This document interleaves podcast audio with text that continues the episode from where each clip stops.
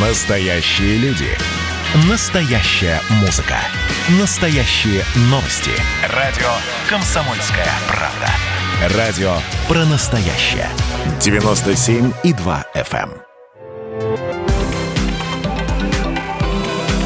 Афиша «Союза». Приветствую всех, кто на нашей волне в студии Евгения Заболоцких. И я расскажу вам о главных культурных событиях союзного государства. Международная книжная ярмарка проходит в Минске. Ее устроили в выставочном комплексе на проспекте Победителей 14. Туда от метро Немига ходит бесплатный автобус. Вход на саму ярмарку тоже свободный. Выставка проводится в 28 раз. В ней принимают участие книгоиздатели из 20 стран. Большая делегация из России. Привезли новинки 77 издательств. В том числе произведения Евгения Водолазкина, Дарьи Донцовой, Татьяны Устиновой и Олега героя. Но главный гость – Сотрудничество независимых государств, потому что в этом году отмечается 30-летие создания СНГ. Девиз выставки «Книга объединяет людей и страны».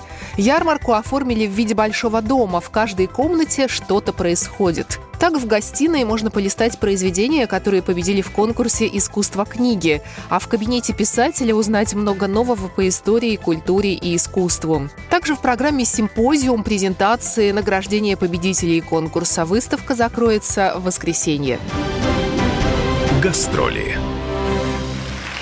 Диана Арбенина едет в Минск, конечно, с ночными снайперами. Концерт состоится 5 марта. Выступление было запланировано еще на 3 октября 2020 года, но его перенесли из-за пандемии. Концерт пройдет во Дворце спорта. Все билеты, приобретенные ранее, действительные. Диана Арбенина и «Ночные снайперы» представят новую программу «Невыносимая легкость бытия».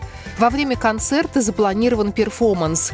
Конечно, прозвучат и хиты, в том числе «31 весна», «Ты дарила мне розы», «Рубеж», «Актриса». Два года назад «Ночным снайперам» исполнилось 25 лет. Первое выступление группы состоялось в Петербурге. Любопытно, что Диана Арбенина едет на родину. Певица родилась в городе Воложин под Минском, а первые три года жизни провела в Борисове. Премьера Премьера российского музыкального спектакля для детей состоится в Минске. Это балет «Сказка. Петя и Волк». Его покажут 28 марта в Белорусском музыкальном театре. Премьеру готовит белорусская команда, но история у сказки российская. Это произведение написал Сергей Прокофьев по просьбе Натальи Сац, первой в мире женщины оперного режиссера. Великий композитор принес готовую сказку уже через четыре дня. Кроме музыки написал еще и текст. Премьера балета состоялась состоялась в 1959 году. Программа произведена по заказу телерадиовещательной организации Союзного государства. Афиша «Союза».